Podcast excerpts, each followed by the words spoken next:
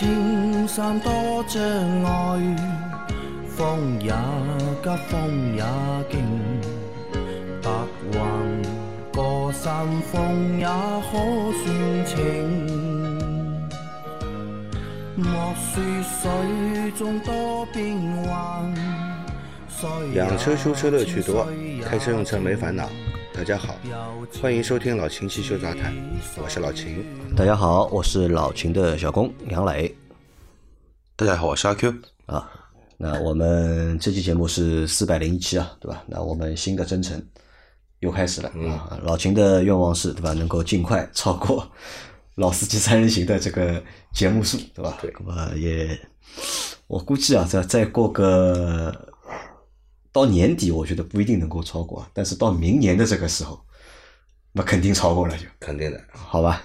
那我们来继续回答问题。第一个问题是秦师傅好，杨师傅好，金杯海狮第六代十年车，对吧？还是一零年的车，十八万公里啊，四 R 比二发动机，凉车没有高怠速，清洗了节气门，换了水温传感器。火花塞、怠速马达，还有节气门位置传感器，问题还是没有解决。之前车的防盗盒坏了，配不上，后来换了一个不带防盗的电脑，不知道有没有关系。电脑检测全车无故障码，但仪表故障灯亮，请秦师傅给分析一下，谢谢。祝节目越办越好。那么这个问题啊，其实我们这样说啊。嗯。呃，一般来说，这个车辆没有冷车高怠速，有几种可能啊。呃，首先就是 节气门部分出了问题。嗯。那么它的这个节气门呢，是带那个怠速马达的，有可能是怠速马达卡死。嗯。呃，不能够获得一个冷车高怠速。嗯。啊。那他说他换了那个就是怠速马达。嗯。然后呢，还有就是节气门位置传感器，嗯啊，如果出现问题的话呢，也会影响到一个怠速的正常的一个工作，嗯，对吧？都是都是有可能的啊。但是你这些全部都换了，都换过了嘛？全部都换过了的嘛？包括水温传感器也换过了，对吧？都没有解决一个冷车高怠速的这个问题。那么你说你之前的那个防盗盒子坏了啊？配配不上啊，没有换了一个原厂的，配不上的话呢，这个你你就换了个电脑版，对吧？就不带这个防盗的电脑版。那么你这个这个电脑版，我不知道你是哪里搞来的，啊，肯定不是原厂的。原厂的电脑板，它肯定是要通过一个防盗模块确认这个钥匙。防盗模块其实是确认我们这个钥匙钥匙里面的那个芯片来对码，对码通过了以后呢，它会解锁，才允许你启动。那么你就你这个电脑版已经不去检测你的那个防盗功能了，防盗模块已经不需要了。这个电脑版应该里面的程序跟你原车的程序都是不一样不一样的，好吧？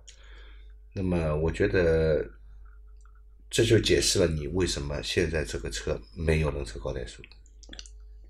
和这个电脑版是有关的，它这个电脑版里面的工作逻辑啊，嗯，就不带冷车高怠速可能，啊，和之前的那个电脑版的工作逻辑是不一样的，不一样，对吧？或者程序是不一样的，对，对吧？那多数就是这个原因，多数就是这个原因，啊，那他你看他电脑检测对吧？全车没有故障码，但是呢，仪表故障灯亮，仪表故障灯亮，但是你用电脑去检测读不到故障码的话呢，是这样的啊，那么。仪表上面有个故障灯亮的话呢，肯定是有故障。嗯，那么为什么你读不出来呢？因为电脑诊断仪它只跟电脑通讯。嗯，那么你这个电脑就是没有办法记录下这个故障码，所以你的电脑诊断仪是读不到故障码的。所以还是他这个电脑的问题，还是电脑换上去这个电脑是有问题的，换的这个电脑版的问题啊。那他要解决的话，就是要还是要找原厂的那个电脑换上去。对，所以电脑版这种东西啊，我们我们说还是用原厂的啊，不要用第三方的，用第三方的多多多少少会有问题的。而且你的车子的驾驶，嗯，行驶的感受可能也会发生变化，呃，与油耗啊，与发动机的输出功率啊，都会有影响，都会有影响。对啊。好的啊，再下一条，三位老师好，本人开二零款 G L 八二点零 T 商务车接客户通勤。问题一，现车行驶两万一千五百公里时，有时在零到四十五公里时速之间啊，感觉有摩擦传导油门踏板上，麻麻的。就像变速箱离合片没有完全分离摩擦，对吧？车辆低速在左前轮区域行驶，在小坑面有松垮异响、震动，过滤感跟新车差太远了。去别克四 S 店三次反映问题，售后检查车辆地板各部件都没有发现问题，在外面路测也没有测出来。请问老师，此车用什么品牌的机油合适？谢谢啊，因为它是这样，它下面还有那个，啊，他还发了一个图啊，是这样，继续上面那个，去别克四 S 店三次反映问题，售后检查车辆，对吧？地板各部件都没有发现问题，在外面路测也没有测出问题，对吧？车辆在低速走走停停时间长后啊，发现机油温度长期在一百到一百零五度之间，低速明显感觉车辆油门踏板阻力。度变软，车辆零到三十油门响应噪音大，感觉车辆换挡不积极。有一次油门重踩，发动机舱部分某机械部分空转打磨响声，对吧？油温在九十以下，油门响应和阻力度都好，对吧？机油公司在指定汽修店用的美孚速霸一千五 W 二。三零机油，前一次用美孚速霸一千十 W 四零机油，平时观察车辆每五千公里就消耗一升机油情况，不知道是否正常？不知描述清楚没有啊？望三位老师解答，谢谢。祝节目蒸蒸日上啊！他这个问题比较长，对吧？嗯，只行驶了两万一千五百公里，嗯，对吧？呃，这个车是个什么车？G 幺八，G 幺八二点零 T 的，G 二八二点零 T 的这款发动机不烧机油的，嗯，但它现在是每五千公里对吧，消耗一升对吧？是因为你用了不合适的机油，用了不合适的机油啊。美孚速霸一千的这个机油是不能给这个发动机用的，达不到它的要要求的啊。好吧，你看他现在的问题是这样，他说嘛，就是它机油温度对吧，长期在一百到一百零五度之间，嗯，就会出现各种各样的问题，对吧？比如说低速明显感觉车辆油门踏板阻力度变软，对吧？车辆的就是这个噪音啊，也觉得变大，为什么呢？啊，你这个机油在九十度的时候反应还可以，啊，到了一百零一百度以上就不行了，到了一百度以上，你这个机油的粘度啊，大大下降，嗯。不足以来润滑你这个发动机，所以你的发动机工作噪音会变大，啊，车辆提速性能会下降，嗯，对吧？出现一些功率不足的现象，都是跟你用的不适当的机油有关。所以说，机油很重要的，嗯，啊，不要以为是油就能往里面倒？这款发动机对机油是有要求的，蛮吃机油的，对吧？啊，不是蛮吃机油的，它。这款发动机不消耗机油的，不烧机油的。你现在已经出现烧机油的情况，说明是什么呢？这个机油啊，根本不适合在你这个发动机里面使用，好吧？所以才会造成机油消耗量过大的这样一个现象出来。美孚速八一千一般都是用在什么车？速霸两千用的还是一些相对来说发动机功率不是这么高的车。速霸一千的话，机油性能更差。更差的话呢，可能说，用在老普桑上面可以的。你起码这个车，因为现在美美孚也，就是说奔驰这边的话也不分什么精精英美孚了嘛，都是那个全合成的银屏金盖的精美孚，用个精美服差不了多少钱，你烧机油的情况应该就不会有。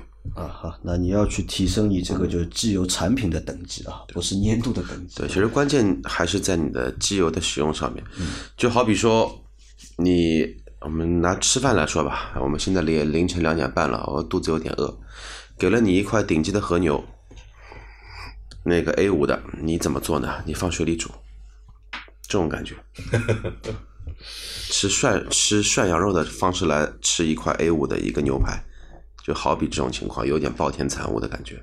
啊，好，那机油去升级啊，那这个问题也要向你单位反映嘛，因为你是在公司指定的，就是汽修店对吧？做的这个保养嘛，那我估计他应该这个车也是一个平时到时候你坏的不单单是你这个发动机，你的涡轮也会坏。对啊，换一下涡轮也是很贵的。有可能这个情况是什么呢？他那个公司里面的叫车队指定一家修理厂，啊对的，中间呢，对吧啊？降低成本对吧要捋一捋的，啊捋一捋啊要捋一捋的。好，这个其实你机油对吧？多加个一百块钱对吧？或者多加个两百块钱对吧？问题就全部解决了就。对你这个问题就是出现在你的选用的这个级别太低的机油上面啊。好，再下一条，三位大师好，辛苦了，现在节目都不舍得听啊，攒着听。你们这一本正经开玩笑，让人时不时来个捧腹大笑。请教三位大师啊，关于汽车隔音，对吧？四门三层隔音，第二层会不会损坏掉防水防潮的胶布？如果为了这第二层的隔音丢掉胶布，宁愿保留胶布层，对吧？底盘、轮拱罩、后尾箱、翼子板、顶棚等那些部位做个隔音，会对音质有提升吗？在此谢谢三位大神，老车想焕发青春啊！啊，我觉得你不要不舍得听啊，我们节目每天都有啊，对吧？一个星期至少五集，对吧？到六集，对吧？你不要舍不得听，我知道是很多小伙伴他们是来不及听。对吧？他们说你更新太快了，我我追到现在的吧？才追到两百集对吧？或者追到现在才追到了一百集对吧？你们更新的太快了，你要不要不舍得听啊？因为你听的越多啊，就是能够学到的或者了解到的东西啊，就会越多。而且我们这个节目就是基本上目前看这个发展趋势啊，应该是会长期做下去的，对吧？不会说做到什么时候，因为这个和老司机三人行还不太一样。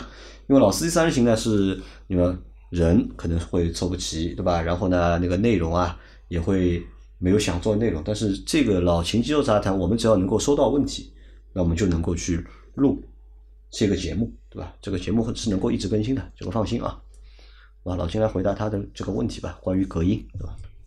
如果你是想提升这个音响的这个音质的话呢，只做四门隔音就够了。嗯，啊，只做四门隔是为了提高音响的音质，对吧？做四门隔音就可以了。对，那么四门隔音怎么做呢？就是拆掉门板，在门的内部就铁皮部分里面贴上止震垫，对我，然后在门板上面贴隔音棉。嗯啊，那层这个原车的那个胶布呢，嗯呃，它有两个功能，一个是防水，第二个也是隔音。但是那个薄薄的一层这个胶布隔音效果呢很有限，但是防水的功能的确有。啊，不建议破坏掉这一层胶布。不要撕掉，啊，这层胶布不不不建议你把它破坏掉。那就做两层就可以了，对吧？支撑垫和那个隔，音中间。的那那个把胶布撕掉，再做一个什么 隔音层，你拿什么材料做呢？嗯，对吧？其实原厂的那层胶布强度也够啊，轻易也不会损坏。嗯但这样的话呢，会有一个问题，现在基本上做音响隔音的商家嘛，呃，日系车，特别是那种那个日韩，然后还有自主品牌车，基本上都是第二层，就是那一层那个说叫防水隔防尘的那个那个那个那个布嘛，都是用塑料布来来做的。但他们的话呢，一般做的话呢，会把这一层布全部都撕掉，因为这也考虑到一个什么呢？这也考虑到一个，它做完了指震层，中间等于说把它那个空腔的隔音做了更好的一个效果。如果不撕掉的话呢，在这个外面再继续贴也可以，但这样做的会比较少。嗯，一般他们的做法的话呢，是把原厂的那一道胶给除掉，然后呢再贴大量的这一种所谓的一个隔音层在里头，再把它再附上去。那其实也是只是为了多卖一层材料给你。多卖一层材料，但是你如果说中间这一层不做的话，嗯其实你这个隔音效果不会不会太明显。指正的话，它只是说防止在某种频率下的一个波长嘛，没有，在门板里面贴隔音棉的，贴的内饰板内部贴隔音棉。内饰板内层的话，那个第三层嘛，你一般的话会放一些所谓的那个叫新棉，就白的那个棉，对那个那个会加，那个能改善一部分，但你要起到一个音响更加好的一个环境的话，那中间这这一层肯定会做。我觉得中间那一层那到底做几层呢？到底是做两层还是做我觉得？中间那一层不做，做跟不做，你听音效果差不多。阿 Q，你可以试一下。关键呢要看他这辆车一几年了啊，之前有没有拆过，就有没有撕过这一层膜。如果说这一层膜的话呢，经常性会被撕过，怎么样的话呢，已经烂了一塌糊涂了，那就那就把它换了吧。如果说没换没没拆过，那你听老秦的。啊，还有就是老秦前面说的，就是做四扇门就可以了，对吧？如果是纯粹是为了提高音质的话，就其他地方没有必要做。对，什么轮拱罩、底盘、后备箱这些东西，一字板要做的话，花了很多钱，效果提升一点点。对，一点点。好，再下一条，三位车界大咖，你们好，请问车顶行李架安装会不会影响行车安全？如果行，厢式的好还是架子的好？安不安全呢？要看你这个产品，嗯好吧？你这个产品如果是一个合格的产品，嗯，那么它就是安全的。另外呢，跟安装的人也有关系、啊，他一定要安装到位，按照这个流程，步骤上不能省，嗯，螺丝的那个锁紧的扭矩也要达标，它才会安全啊。那么产品本身不安全，它肯定不安全。产品本身安全的，你安装不到位，它也不安全，嗯对吧？因为这个你看很多车啊，对吧？它出厂就会带这个就是行李架嘛，对，对吧？阿克，你觉得是行李架好还是箱式的好？行李架也好，嗯，箱式也好，无非就是两种吧。先说厢式的，厢式的话呢，它会配原厂的，就是它会给你搭配一个那个叫什么的，一根横梁。它和一个简易行李架，啊，然后这个行李箱是安装在这个简易行李架上面。对，其实那个厢式的话呢，它无非就是现在主流的一些那种旅行车用的会比较多，放一些东西，但那个空间的话呢，相对来说是有限的。对，有限的。然后如果说你放一些衣物什么的话呢，只能放一些软包在里头。优势是什么呢？这种外观看上去还比较流线的，啊对吧？一外观会比较美观，有一些姿态。二的话呢，风阻的一个噪音会相对比较小一些，这是它的两点的优势。缺点的话呢，也很明显，密封做的不好，里面的一些东西肯定会受潮。遇到那个大雨的话，里面肯定会有一些渗水。嗯，对。第二的话呢，它的一个容量会有限。嗯，就你放的一些东西的外观的一个尺寸会受会受限，那这个是它的优优缺点。厢式的话呢，我的理解啊，其实就是一个架子，就是一个架势，对，其实就是一个架势的。优势的话呢，那个只要你捆绑到位然后装载量很装载量很大 但是呢，两点不美观。二的话呢，驾驶的这一种那个行李架呢，它的风噪，特别是有那种消消的可能性，会概率很高很高。还有一个就是厢式，还有一个问题是，可能有的那个立体停车库啊，嗯，可能会上不去，对吧？因为高度变高了嘛。厢式的高度比较高，驾驶的高度没那么高。嗯，还有一点就是说，如果说你买那种厢式的话呢，你它毕竟它是个开放式的嘛，嗯你必须必须必须，这个是关键中的关键，行李的固定一定要做好。嗯，这不光是你拉两根弹簧的尼龙绳就可以固定的，一定要拿那一种类似于像货车的那一种，类似于像那种扎带，而且带锁紧器的那一种，比较会靠谱一点。啊，好的啊，那再下一条，秦师傅啊，各位主持人你们好，请问一下，评价一辆车的好坏有哪些点？品牌、可靠性等啊。老秦喜欢美国车，美国车吸引老秦的点又在哪里？我的认知里，国产十五万以内的日韩系车，确实因为某些原因安全系数堪忧，对吧？啊，当中有三个问题啊，就第一个，让我们来说一下评判一个车好坏，对吧？有哪些点或者有哪些维度，对吧？阿辉觉得有哪些维度评判一台车的好坏？单从车来说，好坏，首先的话呢，这个车的一个我们说安全系数是不是高？嗯，安全系数高的高不高的话呢？你看国内的一些所谓的评测，包括现在中保研的评测，基本上我认为已经没有客观公正性了，还是要参考一些同样车型在欧美的一些数据。但也有问题啊，对吧？中国的车和欧美的车不一样啊，不一样，对对名字一样的，对吧？型号一样的不一样，但是东西是不一样的，啊。所以这个我觉得你去参考他们那里啊，也好像意义也不大，好像意义也不大，意义也不大。那第二的话呢，这个车好坏啊，是不是长得好看？啊，好看很重要，好看很重要，好看我也觉得好看很重要，颜值很重要。我觉得耐用也很重要，耐用啊故障率要低，维度很多嘛，耐用其实对吧？对啊，因为这个我觉得要要聊的话，可以聊个一集吧，一两集都不一定够。对普通消费者来说，我觉得可能会看几个点啊。就第一个点呢，先看品牌，嗯，对吧？大家可能对不同的品牌会有不同的一个印象，对对吧？二呢，看一个外观，对吧？这个外观是不是中国人喜欢的一个外观，对吧？那么你外观呢，还会和尺寸也会有关嘛，对吧？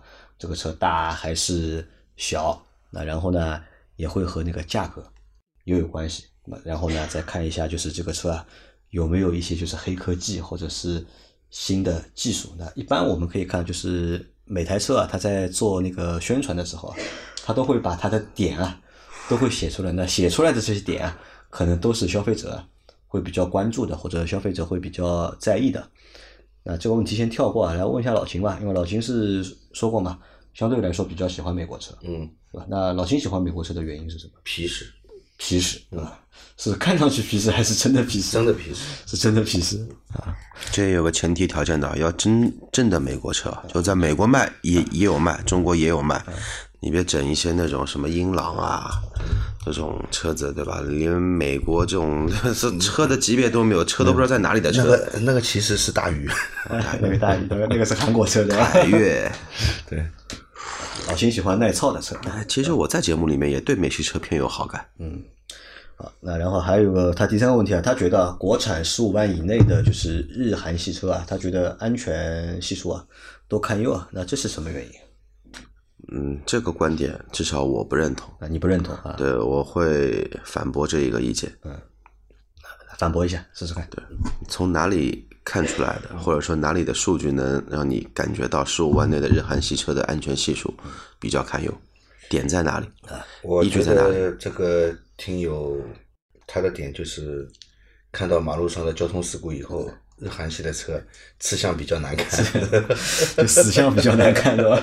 呃，其实国内的话呢，它其实没有任何的一个公开的一个数据，嗯，对，去就是说证实过咱们现在在聊的这么一些东西。因为我们现在在聊的，包括你前面问的那些问题，认为品牌好坏、可靠性，包括韩式的安全问题，都是我们自己在自嗨。呃，这个是什么呢？可能是一个刻板印象，对对吧？可能是一个刻板印象，因为我们会觉得呢，合资车啊，它的利润啊会高一点，或者利润要求会高一点，所以呢会压缩一些成本，对吧？那可能如果压缩成本的话，那很多的就是主动安全啊或者被动安全上面的配置啊可能会降低，对吧？钢板的强度那么也会降低。但是从中保研的那个就是碰撞测试来看的话，那么的确有这样情况，比如说卡罗拉啊，对吧？啊，不是卡啊卡罗拉，卡罗拉的那个碰撞成绩，对吧？就不错，对吧？对它是十五万以内的车，但是呢，思域，对吧？思域呢碰撞成绩好像不是很好，没有卡罗拉这么好啊对但是你说它堪忧，还差了有点远。但包括日系车的，包括现在新的索十吧，新的 K 五、新的伊兰特，你说这种车型的话呢，哪些东西会比较堪忧？其实这个都是都是什么呢？都是我们的一些主观的一些印象在。对对对只有哪些情况下会有导致十五万的车，你会认为，或者说那个消费者会认为这个安全系数差？就是中国特供的一些车型，比如说三代同堂、四代同堂这么一些车型。十年前的标准，你拿到现在现在的标准来做一个测试，安全系数肯定是达不到它的还。有呢，我觉得就是我们去评判一台车啊，特别是你说十五万以内的车，它的一个安全系数怎么样，我觉得很难从这个价格上面去评判。这个东西最主要还是看什么？还是要看这个企业的良心啊，对吧？看这台这个台车造它的企业，对吧？到底在这件事情上面，他们下了多少的本，对吧？对，或者他们的良心，再换句话说，去年闹了很大的大众的断 A 柱门的事件，大众的车大家都以为不是以为，都感觉这个车高级啊，这种高级讲不出的高高级。途观断 A 柱，帕萨特断 A 柱，基本上上海产的就是上汽大众中的所有车都断，包括通用 G 幺八也断，对吗？你看这个也是十五万，帕萨特卖到最便宜，能够到卖到十五万以内也十五万一左右点，四 T 的对吧？十四万、十三万就能买了对吧？而且是德国车对吧？其实也也有同样的问题啊。那这个其实和国别和价格对吧？没有必然的关系，对吧？关键这个还是看良心。看良心。好，再下一条，呃，各位神仙节日好，又来麻烦大家了。呃，这是我车子的电瓶啊，我在京东看 EFB 价格不便宜啊，质保却是最低的，厂家这算是啥操作？车子是一点四 T 的斯柯达，秦师傅经常推荐的德尔福电瓶，我在网上没找到，不知道他家有没有这款电瓶。谢谢啊，他的问题是这样的，可能就是他看到了一个电瓶吧，瓦尔塔的嘛，对吧？嗯。那这个电瓶卖的很贵，对吧？但是它的一个质保啊，对吧？可能质保的这个时间，对吧？是最低的，对吧？一般电瓶质保都是一年，嗯啊，也有长的，有一年半的，嗯，对吧？一般都是这样的。那为什么他觉得这个车对吧卖的贵，但是质保时间短，对吧？这个要问电瓶厂家了，问电瓶厂家啊，，这个要问电瓶厂家了，好吧？然后瓦尔塔的电瓶呢，它也分蓝标的、黑标的啊，啊，黄标的，对吧啊？对，灰标的，对的，它这个电瓶呢，其实黑标的应该是最贵的，嗯黑标的是最贵的，好吧？质量相对来说也是最好的。那么我知道的啊，这个黑标的里面百分之一百用的是原生铅。那么有些电瓶为什么卖的便宜呢？它用的是再生铅，啊，再生材料啊，啊，再生铅就要比原生铅要便宜，嗯啊，从原料上来说就它就便宜，但是使用寿命上来说呢，肯定是原生铅的使用寿命以及电瓶的这个充放电的性能更好。更好啊。对，好的，那这个也可能是什么？也可能是一些大牌啊，大牌的任性嘛，对吧？因为他们要定标准都是他们定的，对吧？好，再下一条。三位大神好，我的车是一一年现代 iX 三五，上次在修车店保养发现漏助力油，修车师傅说要换方向机才能解决漏油的问题啊。我想请教一下，是这样吗？谢谢。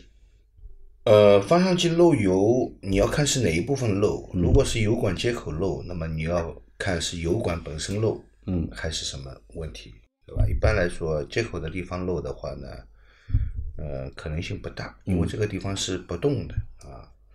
那么倒是这个油管，因为它是由橡胶管和那个金属管压接起来的，呃，这这种地方出现漏油的比较多，但是它就不会发生在那个方向机上面了。如果说是方向机漏油的话，多数是方向机的两头，就是拉杆的两头，它会有油封，这个油封会出现老化漏油的现象。那么一旦这个油封出现老化漏油的现象以后呢，更换油封可以吗？可以，但是更换油封以后啊，时间不长还是会漏啊，不会超过半年，短的可能一两个月就漏了。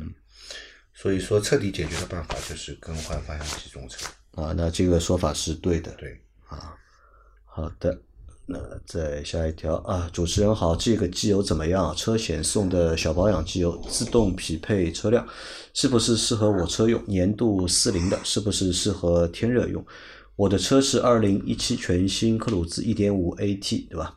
保养手册是五 W 二零或零 W 二零。另外，之前自动启停，开着绿红灯停车时，有时会自动启停，有时不会。有一次还熄火了，但能重新发动，对吧？问过四 S 店，说是电瓶电不足。最近开着自动启停，但一直没有自动启停过，呃，不知会有什么问题啊？没问题就当没这个功能就好，对吧？小保养时师傅检查过电瓶状态良好，平时上下班天天开中环高架路来回六十六公里左右。谢谢啊，他有两个问题呢。第一个问题是他发了个机油的照片给我们，那这个机油是他买保险送的，对吧？呃，这个叫什么黄金刚，对吧？没见过这个机油，黄金刚没见过啊。那这个反正我们在之前节目也都说过了啊，在买保险过程当中都会送你小保养，对吧？对，然后呢，给你给你配的这个些机油呢，都是千奇百怪的。啊、对的，我们也不能说是杂牌，对吧？嗯，只能说呢，这些机油的就是都是很便宜的机油都，是超出了我们认认知范围内的一些机油。啊对的啊。那这些机油我们也给过建议，对吧？能不用，对吧？那么尽量不要用，对吧？好吧，那如果你硬要用，那么那就用用看。我们也不知道这个东西用下去好的还是不好的，但是我觉得这个不会收到很好的体验效果。啊，不会有很好的体验的，对吧？对，啊，那这是第一个问题啊。那第二个问题是关于那个自动启停啊，它车带这个功能，但是呢，有时候自动启停能够起作用，有时候不能够起作用。不能起作用是因为你的电瓶性能已经下降了，不足以支持你这个自动启停的功能功能啊好吧？那他说他师傅帮他检查了嘛，他保养的时候说电瓶状态良好。自动启停的带自动启停功能的这个车子呢，一般用的都是 AGM 电瓶。嗯，AGM 电瓶呢，它是一个平叶电池。嗯啊，虽然也是铅酸蓄电池，但是内部构造跟那个普通的铅酸蓄电池是不一样的。普通的铅酸蓄电池它是一个副叶电瓶，这个是一个是一个平叶嗯电瓶啊，它里面是有那个玻璃纤维。嗯那个 它的充放电的性能都要高于普通的铅酸蓄电池。嗯啊，那么你按照测量普通的铅酸蓄电池的测量方法去测量它呢，不准确。不准确，嗯好吧？那么你这个启停功能已经不能用了，说明这个电池的这个健康状况嗯已经很低了。电脑自动识别到你这个电瓶的健康状况，就不让你使用这个功能了。啊，这与你这个启停功能本身没有关系，与你的电瓶有关。而且我们在这周的节目里面也说到过嘛，对吧？自动启停这个功能，它的触发也是有条件的，对的，对吧？除了就是电瓶要有电之外，还要需需要满足一些其他的就是工况的条件，所以会发生你觉得，哎，有时候它会启停，有时候它不会。那不会的时候，可能是其他的工况没有满足这个启停的要求，嗯，所以那个功能并没有触发啊。另外呢，你去保养的时候，你让师傅给你测量一下这个电瓶，你车子肯定是开过去的，嗯，发电机一直在发电，给你电瓶充电。你到了那里做个保养，停这点时间，电瓶里面的电量不会损失多少。嗯，但是如果你停个一天两天，你再去量这个电瓶，可能就已经不行了。嗯好的啊，那再下一条，秦师傅好，自己的车变速箱原厂是七十五 W 八零的油啊，但是看了一下网上这种粘度的很少，能不能替换成七十五 W 九零的油？谢谢解答啊，一个关于变速箱油选择的问题，不能。不能，为什么呢？呃，关于变速箱这个油的，因为七十五 W 八零也好，七十五 W 九零也好，它都是一个双曲线齿轮油。嗯啊，这个厂家既然这个说明书上是这样来规定的话，你必须按照它的这个粘度要求来使用，否则可能会造成你变速箱的损坏。就这个也是我们为什么在节目里面一直说，对吧？换变速箱油，尽量让大家换原厂的。它这个肯定是手动变速箱，嗯啊，但是品牌你可以选用其他品牌，啊但是这个但粘度级别年度级别必须按照它的这个年度级级别来使用。嗯，啊，好，那再来一条是各位听友啊，还有三位老师，早上好。第四次提问：二零款雷凌双擎，三月份进行了首保，因为是免费的首保，给我加的是零 W 二零的丰田机油。买车的时候送了有零 W 三零的机油券，可以抵机油。问一下老师，用零三零的机油可以吗？还是需要加钱换成零二零的？坐标湖北宜昌，谢谢各位老师。丰田雷凌双擎油油电混合的，嗯，对，对吧油电混合。呃，原厂呢，它是推荐你用零 W 二零的机油的，的确是这样的啊。但是你这个发动机用零 W 三零的机油也可以，没问题，也可以啊啊，也可以的。关键是看这个机油的级别嗯啊，到了什么级别，这个年度，我觉得是次要的考虑因素。首先看机油的级别，级别符合你这个级别的，嗯，都可以用。好的，啊，再下一条。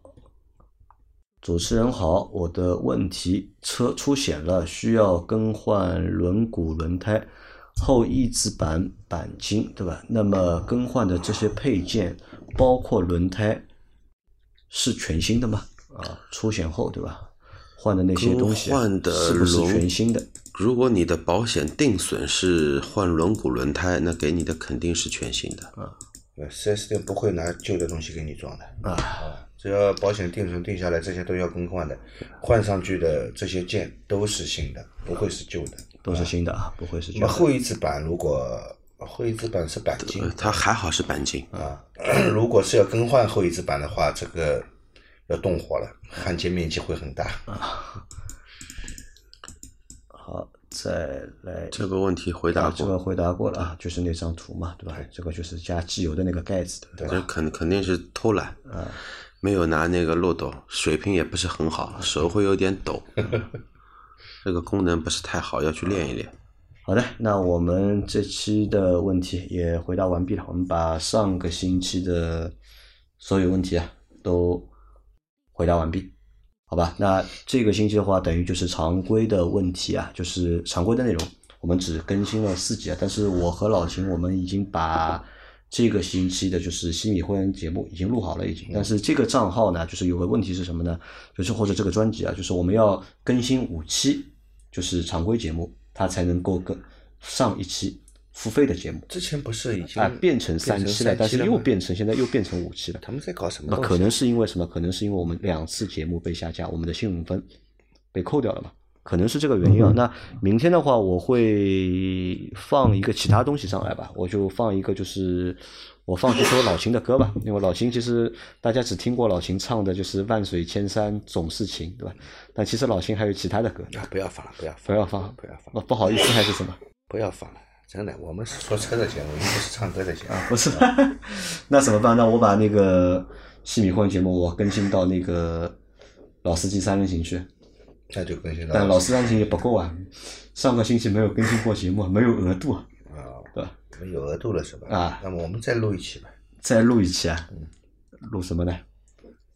啊，那我们商量一下吧，好吧？那这期节目就先到这里，好吧？感谢大家的收听，好吧？我们明天或者后天再见，拜拜。拜拜拜。拜